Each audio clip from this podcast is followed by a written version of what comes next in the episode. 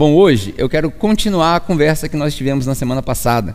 Semana passada nós falamos sobre oração e um dos pontos que surgiu eh, nas nossas discussões foi o ponto do controle de Deus. Falando sobre oração, a gente chegou a se questionar se Deus está mesmo no controle e se Ele está no controle, até onde vai esse controle, até onde Ele interfere. E os nossos grupos de conexão borbulharam com essa questão, com essa discussão. E hoje eu quero continuar essa conversa. Mas eu quero te levar para um, uma outra tangente. Eu quero te levar para um outro lado da história. Eu não sei se isso já aconteceu contigo, se você se considerou aquela pessoa azarada, que as coisas só acontecem contigo. Essa semana eu tive um episódio interessante lá em casa. Uh, meu pai estava me contando que ele ia levar o ventilador de teto para manutenção. E eu cheguei para ele e falei assim: quem que leva ventilador de teto para manutenção? E aí ele relatou para mim que um, uma peça do ventilador parou e eu falei: cara, isso só acontece contigo. E aí ele relatou para mim que as televisões lá de casa, que lá em casa na casa do meu pai, na verdade, tem três televisões. Ele falou: todas as três televisões estão possuídas, estão com um poltergeist nela, só funciona a Globo. E eu falei para ele: poxa, isso só acontece contigo. Já aconteceu contigo essas, essas situações onde você fala, cara, isso só acontece comigo? Por que eu? Você já se pergunta, já fez essa pergunta para você mesmo? Por que eu? Às vezes uma situação de azar, às vezes um acidente, aí você se pega perguntando por que eu? Ou, como dizia aquela música antiga do Kid Abelha, né? Por que não eu? Eu sou um cara mais qualificado da minha, da minha empresa, eu sou mais experiente, tenho mais tempo de casa, e aí outra pessoa recebe a promoção. Por que não eu? Eu sou a pessoa que eu entendo que é melhor para aquela menina ou para aquele rapaz, e aí ele escolhe ou ela escolhe outra pessoa. Por que não eu? Essas perguntas filosóficas da vida é, que fazem a gente viajar nos nossos pensamentos e na verdade não tem resposta. Isso é a vida. A vida é assim: coisas boas acontecem para pessoas ruins e coisas ruins acabam acontecendo para pessoas boas. Vale ressaltar que nós temos a prepotência e a pretensão de, de, de definir o que, que é bom e o que, que é ruim. Mas no meio disso tudo, eu quero te convidar a pensar numa expressão. Talvez essa seja a expressão mais confortante na vida de um cristão. E se você estiver ouvindo essa mensagem e você não é cristão, não vai à igreja, não tem fé, eu quero te convidar a pensar da seguinte maneira: talvez essa seja a expressão mais confortante que você também vai ouvir na sua vida. A expressão é a seguinte: mas Deus. Ah, eu queria aquela promoção e não consegui, mas Deus. Ah, eu perdi um ente querido que eu achava que eu não ia perder agora, mas Deus. Eu perdi tudo que eu tinha, declarei falência, todos os meus negócios quebraram, mas Deus. E aqui eu não estou querendo te encorajar a um positivismo sem sentido. Não. Eu estou querendo trazer à sua memória algumas histórias de uns personagens bíblicos que passaram por essas situações. E hoje eu não vou compartilhar tantas histórias, eu quero compartilhar algumas poucas histórias contigo para poder te fazer pensar a respeito dessa expressão. Mas Deus. Tem um ditado judeu que diz o seguinte: Nós planejamos, Deus ri.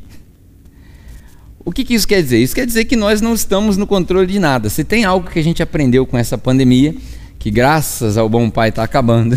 Eu espero que sim, espero que as coisas comecem a diminuir, os casos, as contaminações. Mas se tem uma coisa que a gente aprendeu com essa pandemia, é que nós não temos o controle de nada. Existem alguns ditados no mundo do negócio, nos mundo, no mundo dos negócios que diz: se você quiser, a melhor maneira de prever o futuro é criá-lo. Ah, se nós conseguíssemos criar o futuro. Nós não temos controle de nada. As coisas acontecem de uma hora para outra e assim, ó, num piscar de olhos, você pode perceber a nossa fragilidade. Nós planejamos, mas Deus. E é sobre isso que eu quero falar. Eu quero te dar alguns exemplos, e exemplos que você muito provavelmente conhece, a respeito de personagens bíblicos. O primeiro deles é um personagem chamado Abraão. Se você já frequenta a igreja há um bom tempo, você já deve ter ouvido a história de Abraão, que aos 100 anos de idade recebeu um comunicado de Deus dizendo que ele teria um filho.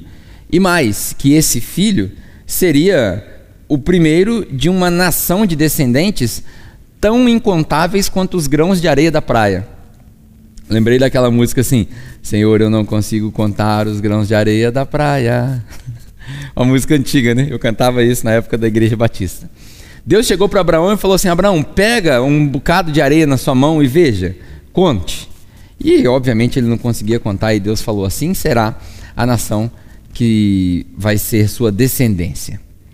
E Abraão basicamente ri na cara de Deus. Abraão vira para Deus e fala assim: esse corpo aqui não serve mais para nada. Abraão já tinha 100 anos de idade.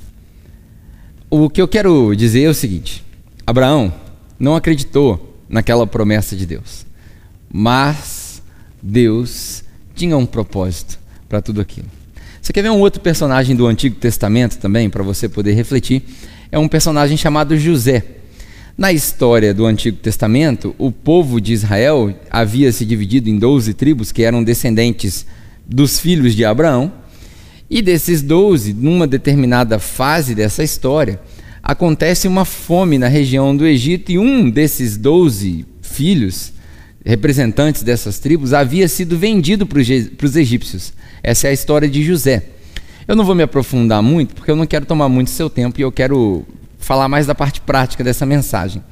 Mas se você tiver a oportunidade, leia na sua casa aí Gênesis, do capítulo 30 até o final de Gênesis, lá no capítulo 50, você encontra a história de José.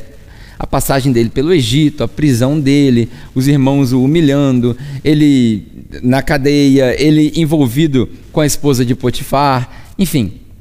Você vai ver vários episódios, e nesses episódios da vida de José, a Bíblia nos conta, através do texto que está escrito ali, que Deus estava com José. Se tem um negócio difícil de acreditar é que Deus estava com José nessas situações. Porque José ia de mal a pior. Mas no final da história, em Gênesis, no capítulo 50, o último capítulo do livro, quando os irmãos se apresentam para José por causa dessa fome e vêm basicamente pedir comida no Egito, José, sendo o representante ali, o, o, segundo mais importante no Egito, o cara que administrou todos os recursos durante o período de fome, ele se apresenta para os irmãos, e quando os irmãos descobrem que era José, eles se prostram diante de José com medo, medo da represália.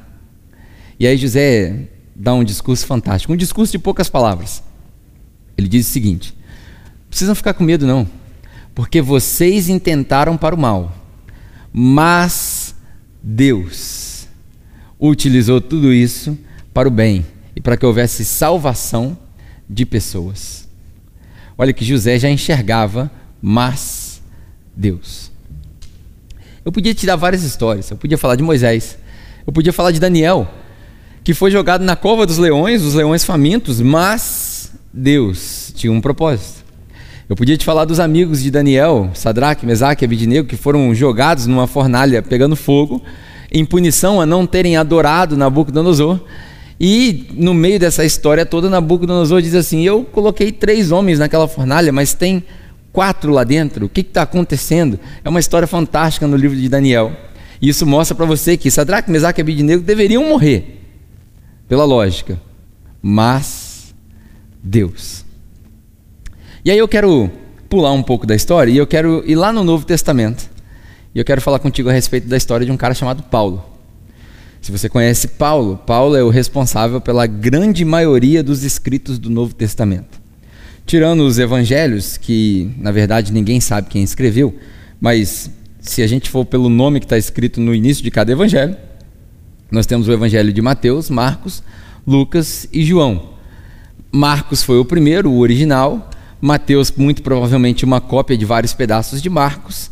Lucas, uma pesquisa feita por um cara que nem discípulo de Jesus era, na verdade. E João, o discípulo amado, que escreve um evangelho diferente dos outros evangelhos. Os primeiros evangelhos relatam os atos de Jesus e o evangelho de João relata a pessoa, a identidade de Jesus.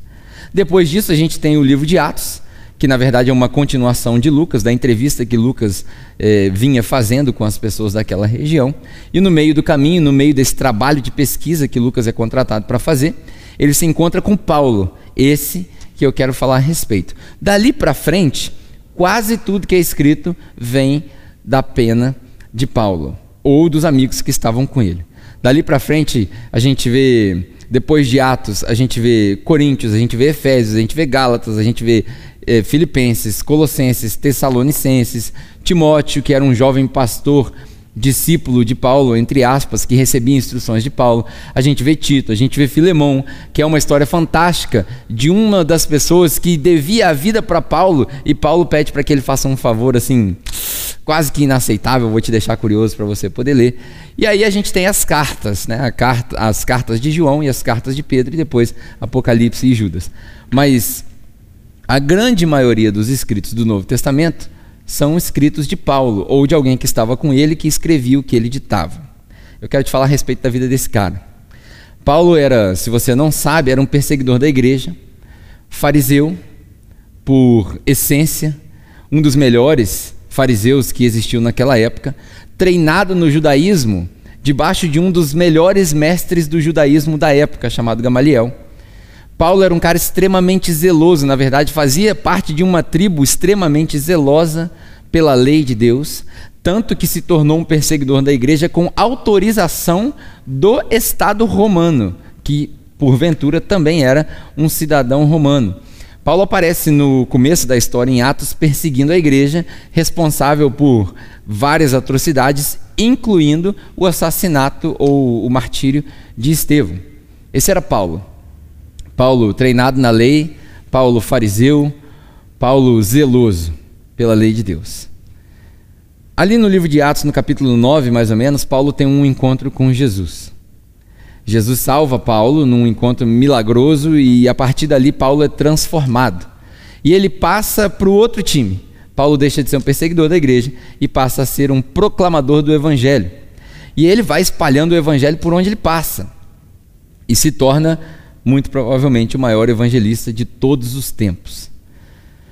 Em determinada altura, Paulo, depois de, de, ter sido descoberto, sendo um cidadão romano e um oficial romano, agora se encontra na posição de traíra, ele é preso.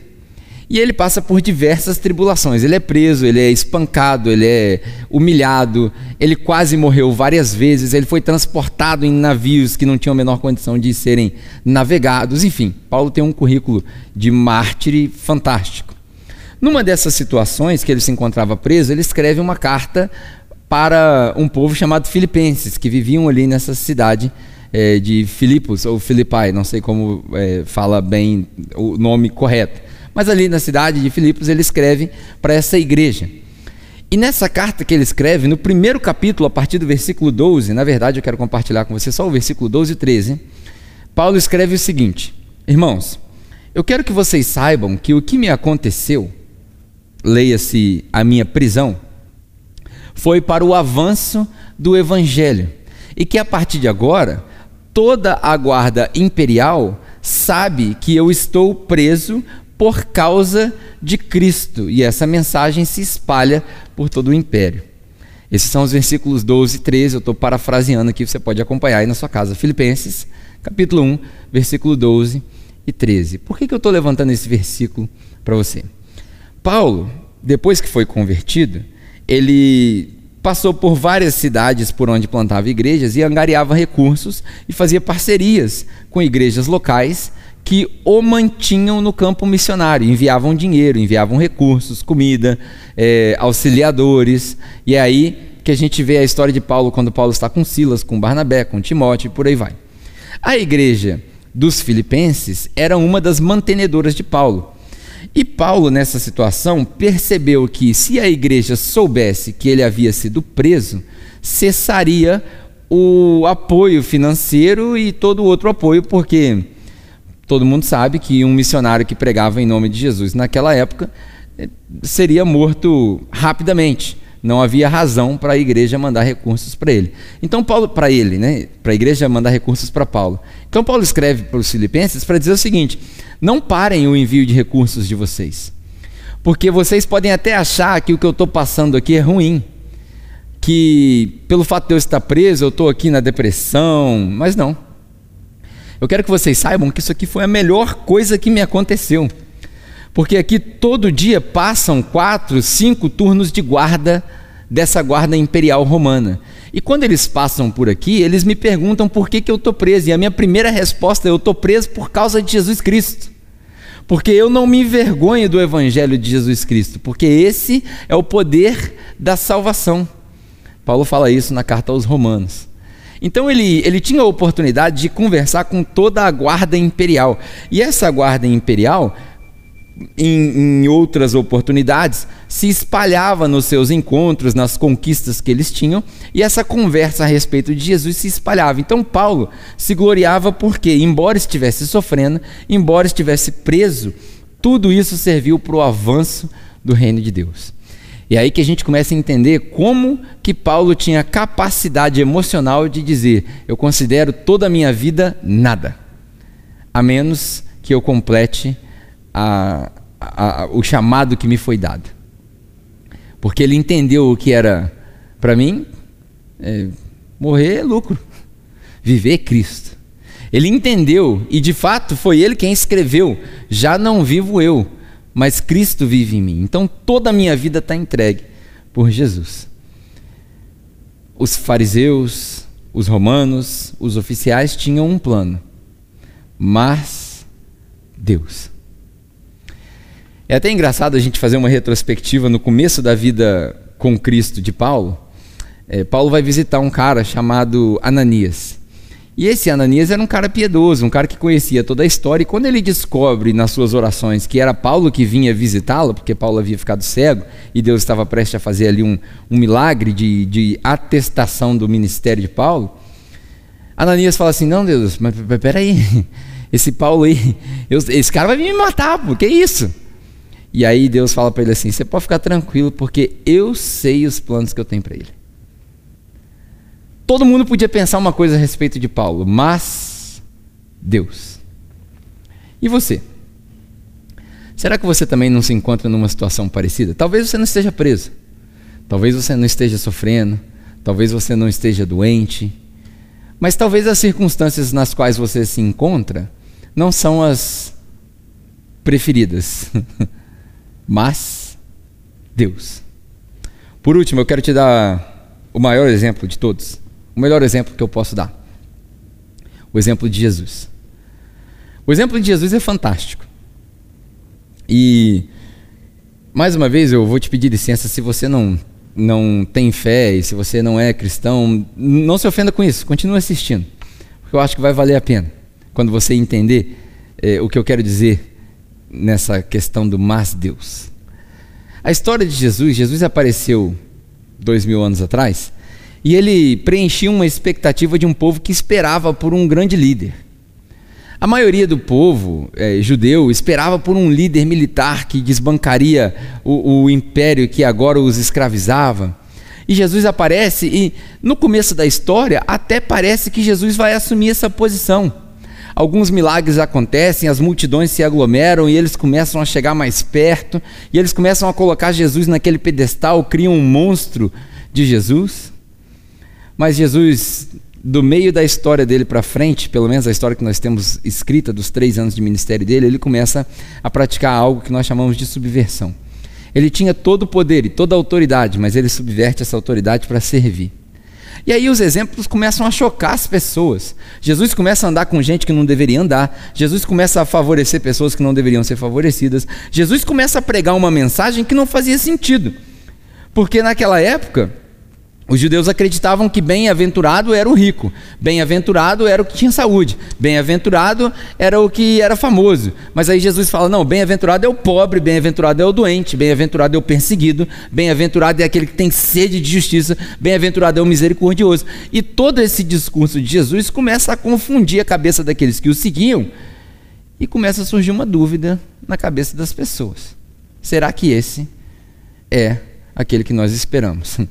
dúvida tão grande que João Batista, se eu não me engano, primo de Jesus, que conhecia o ministério de Jesus, que tinha uma função primordial, que era de anunciar o ministério de Jesus quando Jesus chegou, João Batista se faz essa pergunta.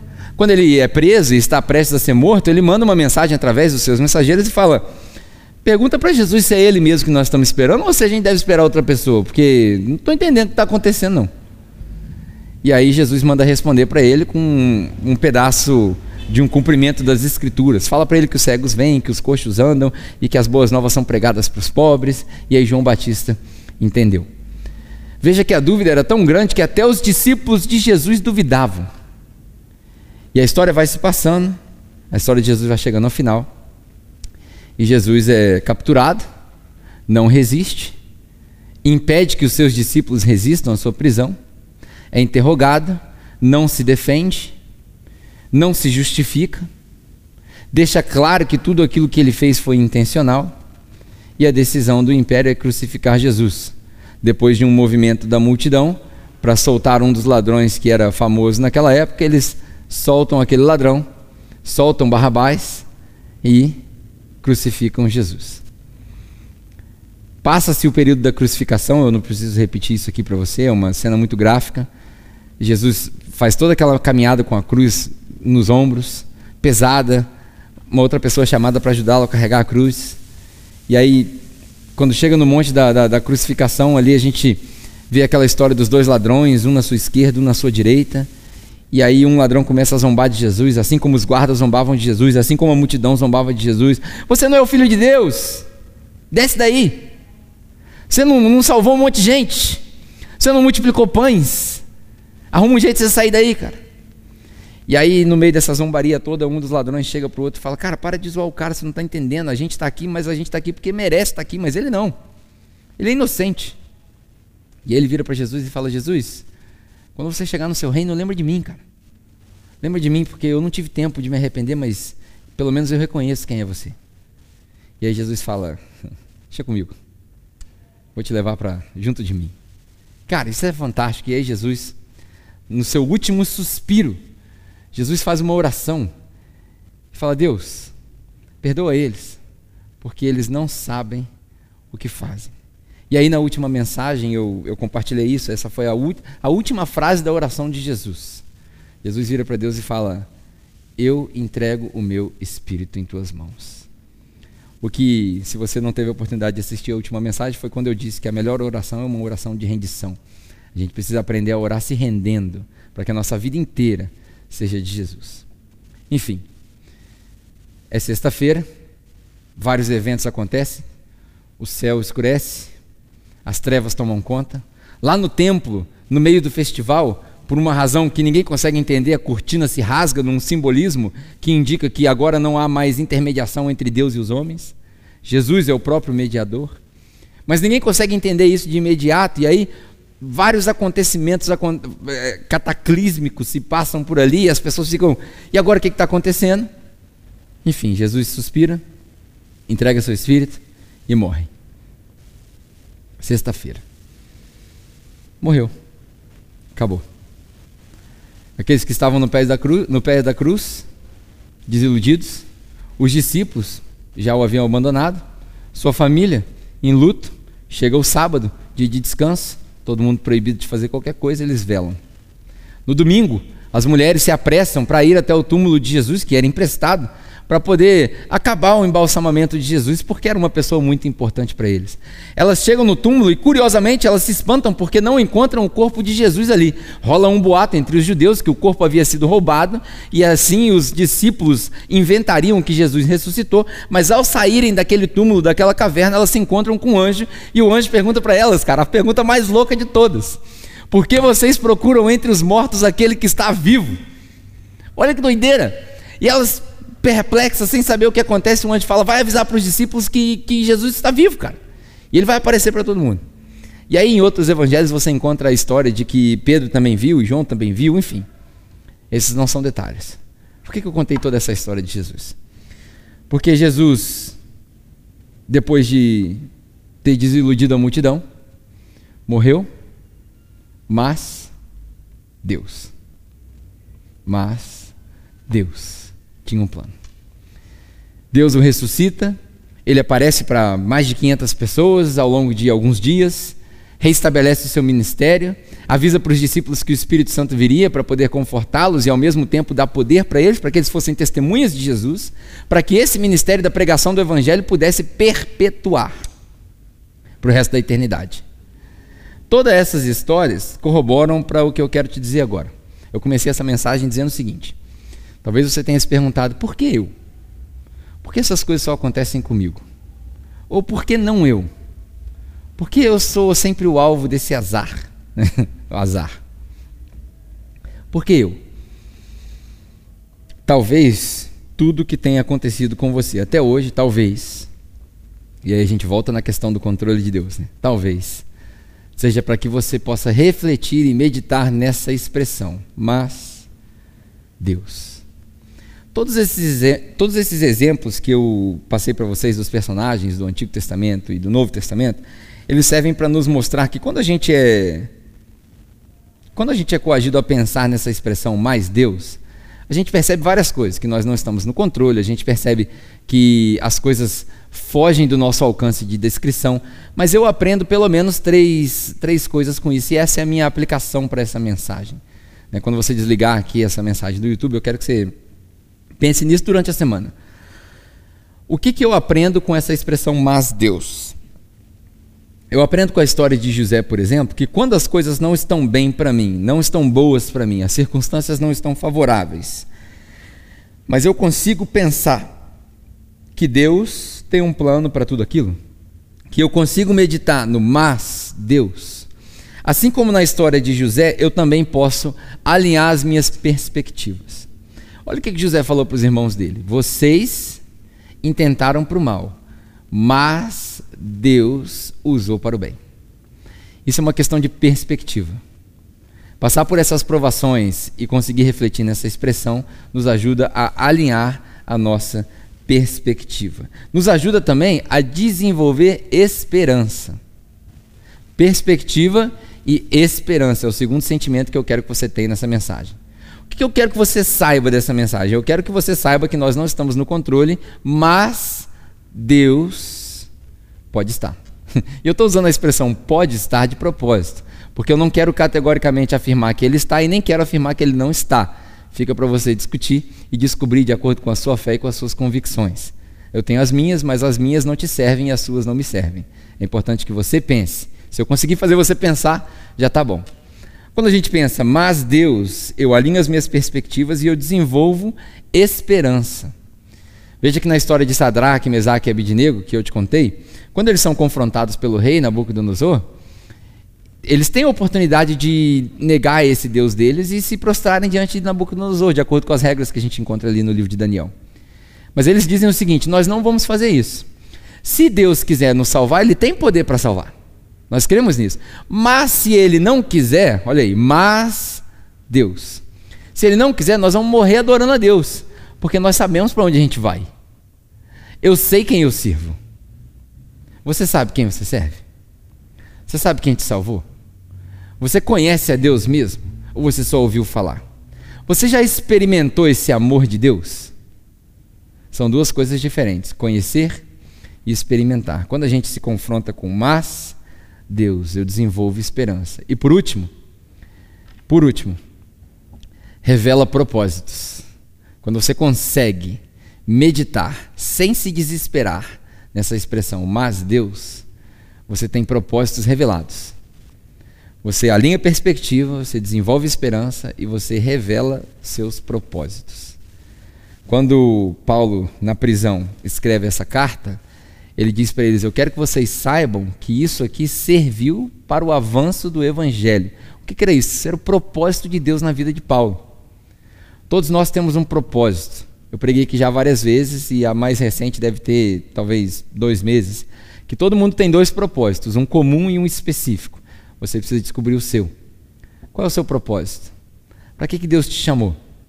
O que, que te incomoda? O que, que te tira a paz? O que, que te faz feliz? O que, que te realiza? O que, que te dá energia para sair da cama todos os dias? Eu gosto de falar para as pessoas que eu não tenho o objetivo de encher o copo de todo mundo. O meu objetivo é esvaziar o meu copo todo dia. Isso me dá prazer. É uma das um, um dos ângulos do meu propósito, do meu chamado. E o seu? Qual é? Lembre que quando você consegue meditar nessa expressão, mas Deus, você alinha suas perspectivas, desenvolve esperança e revela os seus propósitos.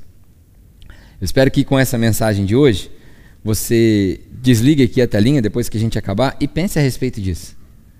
Com tudo isso que eu estou passando, qual é a perspectiva correta? Qual é a esperança para depois que isso passar? E qual é o propósito nisso tudo? Tanto o meu quanto dessas circunstâncias. Se você se prostrar e se você se entregar para Deus, certamente Ele vai revelar isso para você. Eu não quero nem dizer que eu vou orar por você, porque eu já nem sei mais se eu tenho poder para orar por você.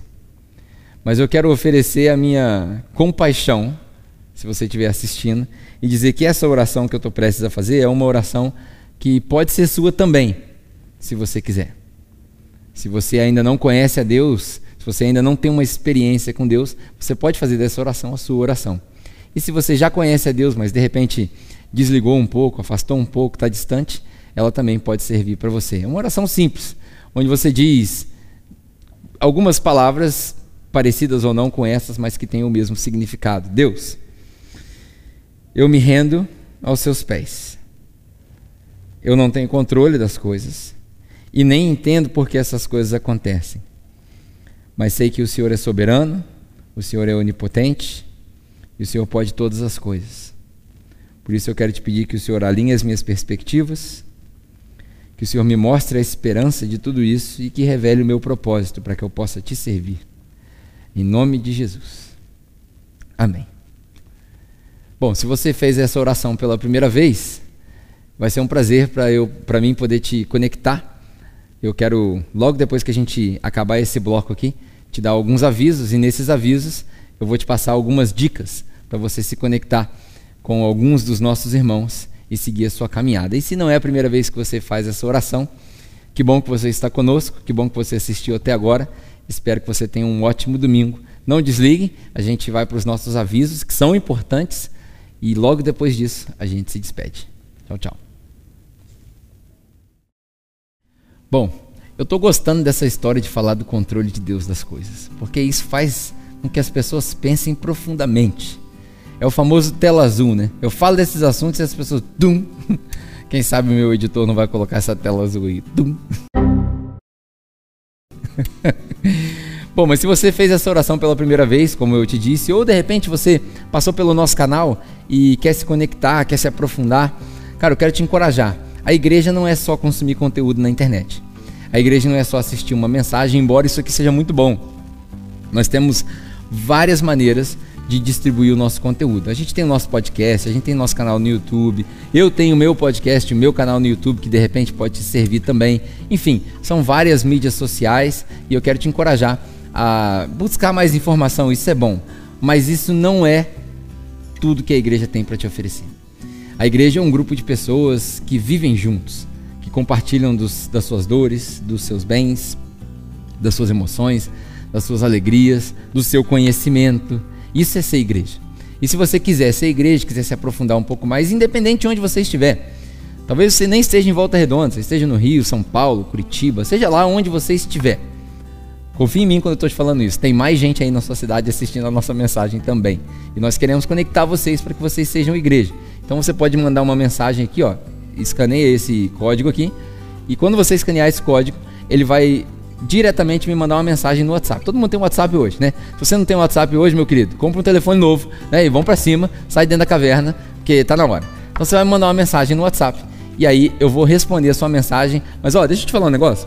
Você acredita que tem gente que tem vergonha de me mandar mensagem?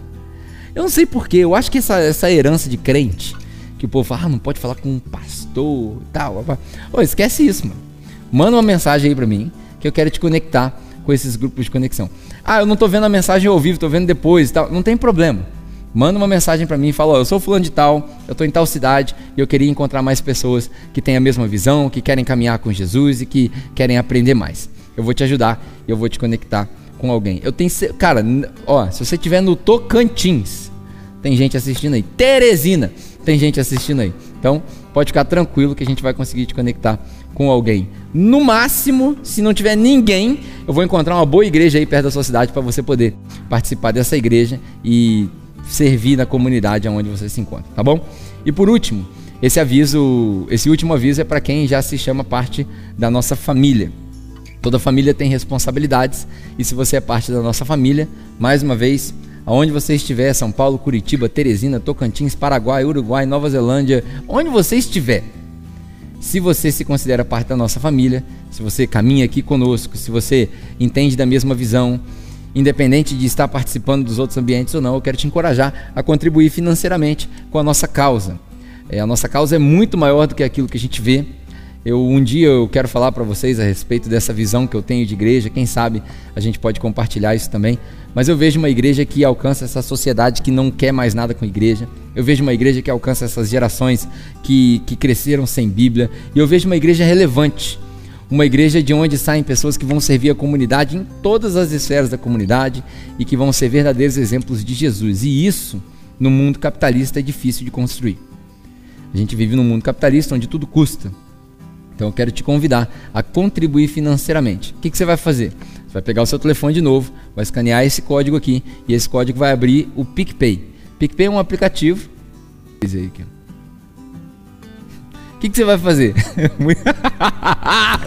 Muito engraçado. Parei aqui, ó. O que, que você vai fazer? Você vai escanear esse código aqui, esse QR Code aqui, e aí com o seu telefone, ele vai pedir para você, na primeira vez, baixar um aplicativo chamado PicPay. Pode baixar sem medo, não tem problema, porque eles não vão te roubar, não vai acontecer nada. E aí você vai fazer o seu cadastro endereço, por aí vai, cadastro cartão de crédito para você fazer suas contribuições. Se você não quiser usar o cartão de crédito, você vai colocar fundos aí com boleto, enfim, você vai fazer um depósito na sua conta do PicPay para você poder contribuir. Que propagandaço que eu fiz do PicPay agora, hein? Pelo amor de Deus. Vamos lá. Você vai baixar o PicPay e depois do PicPay baixado aí no seu telefone, seu cadastro feito, você não precisa fazer isso todas as vezes, você vai fazer as suas contribuições. Ah, eu quero contribuir com 10 reais, Pedro. Legal. Ah, eu quero contribuir com 50 reais, Pedro. Legal. Ah, eu quero contribuir com mil reais, Pedro. Legal. Não tem quantia. Você não precisa ficar preso nos seus 10% de dízimo, nada disso. Eu quero te encorajar, se você é nossa família, a entender que a gente tem custos e que além dos nossos custos, nós temos uma visão e que essa visão precisa ser mantida. Beleza? Então, se esse é o seu caso, se você quiser contribuir, faça de bom grado, faça de coração, porque Deus ama quem dá com alegria. Bom, Deus te abençoe. Tenha uma ótima semana. Caso você tenha qualquer dúvida, você pode deixar nos comentários aqui do lado agora que a gente está acabando, ou você pode entrar em contato com a gente nas mídias sociais. Vai ser um prazer poder te atender. Aqui embaixo você vê todas as nossas mídias sociais: Facebook, Twitter, Instagram, tudo que a gente tem está por aqui. Não deixe de nos seguir, porque tem muita coisa boa acontecendo. No mais, Deus te abençoe. Tenha uma ótima semana e até o próximo encontro se Deus assim permitir. Tchau, tchau.